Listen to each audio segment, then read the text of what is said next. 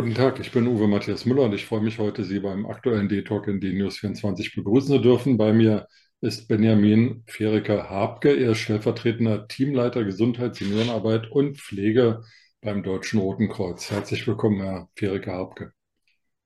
Hallo, vielen Dank für die Einladung, Herr Müller. Gern. Erzählen Sie uns doch ganz kurz, was macht das Deutsche Rote Kreuz immer, wenn irgendwo ein Erdbeben ist oder irgendwas Schlimmes passiert, ist vom Deutschen Roten Kreuz die Rede, aber ich glaube, Sie machen noch viel mehr. Das glaube ich auch, ja genau. Also das Deutsche Rote Kreuz, wir sind nationale Hilfsgesellschaft, das sozusagen, was häufig auch in der Öffentlichkeit bekannt ist, ähm, dass wir in internationalen Krisen, Katastrophen, In- und Ausland dann zur Seite stehen und ähm, ähm, Hilfe leisten nach dem Maß der Not. Zudem zur Hilfsgesellschaft sind wir aber auch noch ein großer und wichtiger Wohlfahrtsverband. Wir sind Spitzenverband der freien Wohlfahrtspflege und haben unzählige ähm, Leistungen der Wohlfahrt- und Sozialarbeit ehrenamtlich und hauptamtlich getragen. Das heißt, wir haben zum Beispiel Einrichtungen der Altenhilfe, Pflegeeinrichtungen, ambulante Dienste, Kindertagesbetreuungen, viele Kitas, ähm, aber auch Wohnungslosenhilfe, alle möglichen Bereiche, die sich im sozialen Bereich, Schuldnerberatungen zum Beispiel, die sich vorstellen können. Da ist das Deutsche Rote Kreuz auch ein Träger. Und Stärke vom Deutschen Roten Kreuz sicherlich diese, diese, ähm, dass sie sowohl hauptamtlich aktiv sind, also sind ein großer Arbeitgeber im sozialen Bereich und ähm, haben unsere hauptamtlichen Angebote und Dienste, aber die sind auch immer unterstützt von ehrenamtlichen, ähm, ehrenamtlichen Engagierten. Ähm, die dann eigentlich in jedem Angebot auch zu finden zu finden sind. Also in jeder Pflegeeinrichtung in der Regel, ähm, die so hauptamtlich auf festen Füßen steht, gibt es aber auch noch ehrenamtliche Unterstützung, dass dann dort ähm, wir aus einem großen Pool von, von Engagierten zurückgreifen können und zu, und zu Aktivitäten punktuell ehrenamtlich mit dazuzählen. Und ein wichtiges Angebot ist zum Beispiel auch ein ehrenamtlicher Besuchsdienst, die wir im Roten Kreuz anbieten. Und darüber sprechen wir jetzt ja gleich noch.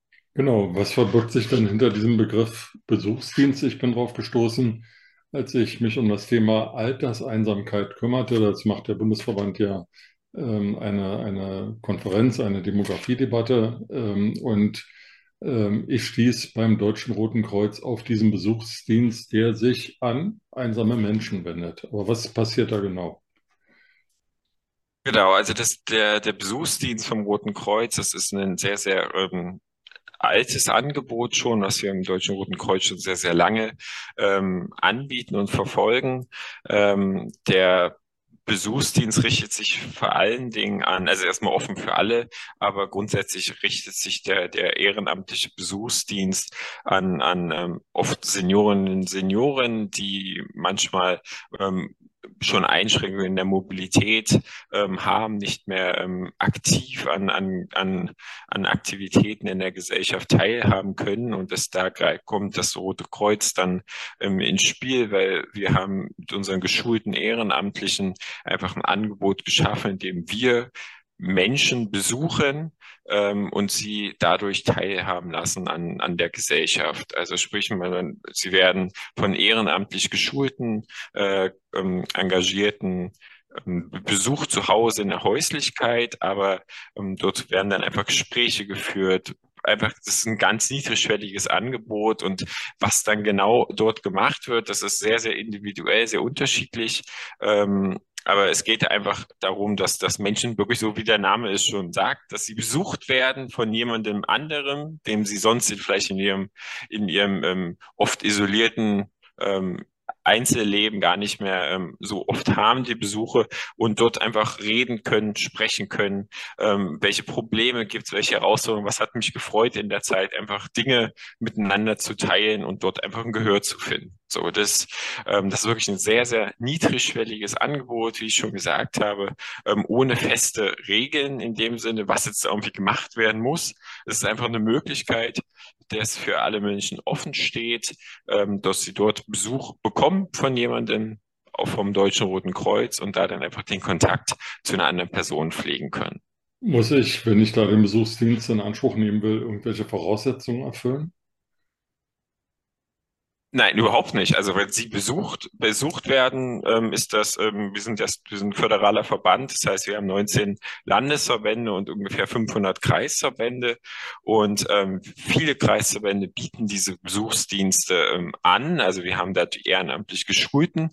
Und ähm, aber wenn man da sozusagen, wenn man sich über den Kreisverband einfach informiert, ob es dort das Angebot eines Besuchsdienstes gibt, dann muss man da als, als, als Bürgerin, als Bürger keine Ansprüche oder so erfüllen. Also das ist ganz normal ein Angebot, was für alle offen steht. Und es ist halt nicht überall ähm, kann nicht sagen, dass es an jeder Stelle, in jedem Ort, wo es, wo es irgendwie das Rote Kreuz gibt, auch einen ehrenamtlichen Besuchsdienst gibt. Das muss man einfach individuell nachfragen, sich einfach mit dem Kreisverband vor Ort in, ähm, in Verbindung setzen vom Deutschen Roten Kreuz und fragen, ob es dort die Möglichkeit eines Besuchsdienstes gibt.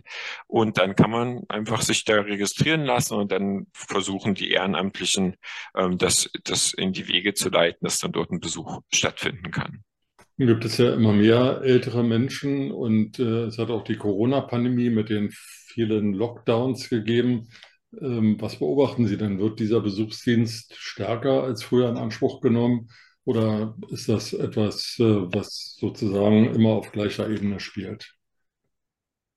Nee, also wir, wir sehen durchaus ähm, dort auch eine, eine Zunahme an dem Interesse an, an dem Besuchsdienst. Ähm, wir sehen, dass es da in der Gesellschaft scheinbar wirklich auch den, den Bedarf zunehmend gibt und dass dies, das, das Thema Einsamkeit, Sie hatten es schon mal kurz angesprochen, ähm, einfach auch spürbarer wird für unsere, bei unseren Kreisverbänden, dass dort auch Anfragen kommen und sozusagen dort einfach auch sich zunehmend mehr auch darüber informiert wird, gibt es denn jemanden, der der dann mal bei mir vorbeigucken, vorbeigucken kann, um, um einfach mal ein Gespräch zu führen. Also wir merken da durchaus eine, ähm, eine, eine Zunahme auch einfach des Bedarfs. Also weil es einfach auch schon so ein, älteres Angebot ist, was wir, was wir im Deutschen Roten Kreuz wirklich schon sehr, sehr lange ähm, haben und sicherlich auch gedacht haben, naja, alle Menschen sind jetzt auch viel digitaler unterwegs und, ähm, und haben sowieso ihre Verbindung über, über ähm, über WhatsApp und so mit ihren Familienangehörigen, Freunden und so,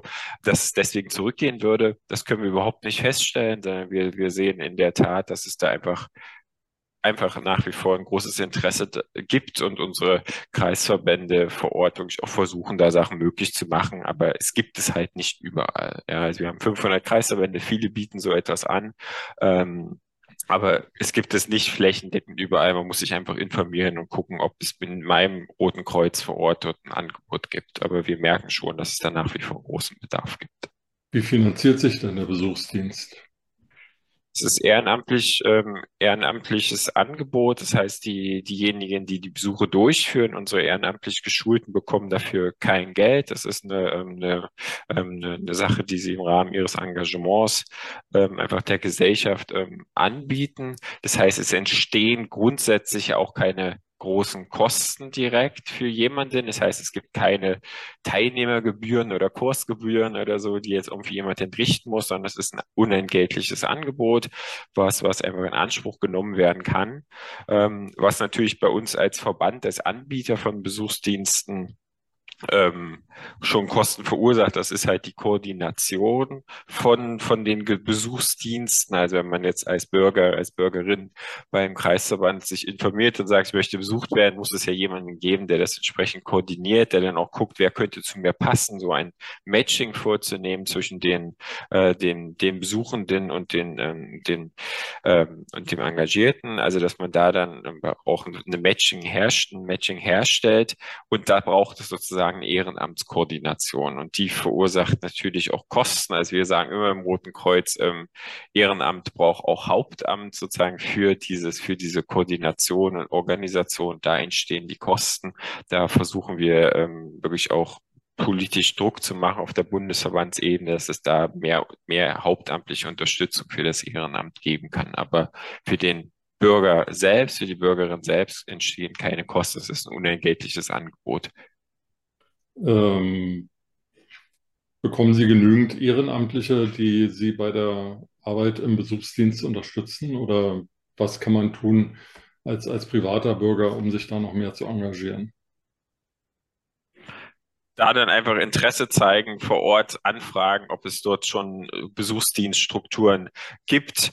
Und wenn ja, dann freuen sich unsere Kreisverbände da, äh, da auch, auch neue Leute ähm, aufzunehmen und, und auch zu schulen, weil natürlich ähm, versuchen wir auch, wir haben ein einheitliches Curriculum für die Besuchsdienste im Deutschen Roten Kreuz, also dass wir den Besuchsdienst auch nach bestimmten Standards, nach einheitlichen Standards im DRK anbieten, aber da gibt's keine, äh, keine Beschränkungen. Also wir merken schon, da gibt's gibt's ähm, gibt, es gibt den Bedarf einerseits, auf der anderen Seite sehen wir auch, dass, dass auch ein Engagementpotenzial da ist, also dass über nach, dass unsere Kreisverbände nach wie vor angefragt werden, ob sie sich engagieren können und unterstützen können. Also das sehen wir jetzt keinen großen Rückgang, wir sehen jetzt auch keinen riesen Zu, Zulauf, aber es, es bleibt eigentlich kon konstant auf einer gewissen Ebene. Meistens ist es schon so, dass sich die Besuchsdienste an ähm, an, an, an ältere Menschen richten. Das heißt, häufig ist es auch so, dass die Besuchsdienste von eher von, von Menschen, die irgendwie im mittleren Alter sind oder selber vielleicht gerade in den Ruhestand eingetreten sind, also so eher so 50, 60 äh, von im, im Durchschnitt, im, halt die Alterskategorie. Und aber da gibt es nach wie vor Interesse auf beiden Seiten und da freuen wir uns drüber. Also es ist ein Angebot, was es schon lange gibt, aber das wird nach wie vor nachgefragt und ja da sind wir eigentlich sehr positiv ähm, gestimmt, dass wir dieses wichtige Angebot, weil den Bedarf gibt es ja in der Gesellschaft auch, auch weiter anbieten können. Abschließende Frage, Herr Kleriker Habke. Ähm, Sie sprachen über die finanzielle Unterstützung, die notwendig ist. Ähm, wie zufrieden sind Sie denn da mit der Politik oder könnte die Regierung oder die Landesregierung, Bundesregierung oder Landesregierung da mehr machen oder müsstet, müssten Sie mehr machen? Naja, wie ich schon gesagt habe, ähm, Ehrenamt braucht hauptamtliche Unterstützung und, äh, und für diese Ehrenamtskoordination, die hauptamtlich geleistet werden muss, freuen wir uns natürlich oder fordern wir schon, schon sehr, sehr lange auch einfach mehr Wertschätzung, auch finanzieller Art. Also, dass unsere Kreisverbände irgendwie eine Möglichkeit der Refinanzierung bekommen, weil wir sind sicherlich auch, ähm, ja, auch ein spendengetragener äh, Verein. Das heißt, natürlich werden auch, auch Spenden auch für, für Besuchsdienste auch wieder, wieder reinvestiert und, und eingesetzt. Aber trotzdem, um wirklich dauerhafte hauptamtliche Strukturen zu finanzieren, braucht es auch eine Regelfinanzierung. Und diese Regelfinanzierung, die haben wir noch nicht. Und da würden wir uns natürlich freuen bzw. fordern, das auch der Politik gegenüber auf unterschiedlichen Ebenen dort einfach mehr zu tun. Und da ist gar nicht nur die Bundesebene angesprochen und die Landesebene, natürlich auch die kommunale Ebene, denn das ist einfach ein Teil der offenen Altenarbeit und da sind die Kommunen auch in der Pflicht, irgendwie auch entsprechend ähm, Mittel zur Verfügung zu stehen. Also diese Globalforderung, dass Hauptamt mehr unterstützt werden muss ähm, für, das, für, für ehrenamtliches Engagement, die haben wir aufrecht und, ähm, und, und versuchen da auch Erfolg zu erzielen. Herr Wilke Habke, vielen Dank für Ihre Zeit und dass Sie uns heute erklärt haben, was der Besuchsdienst des DRK für ältere Menschen tun kann. Vielen Dank dafür. Sehr gerne. Schönen Tag Ihnen. Danke Ihnen auch.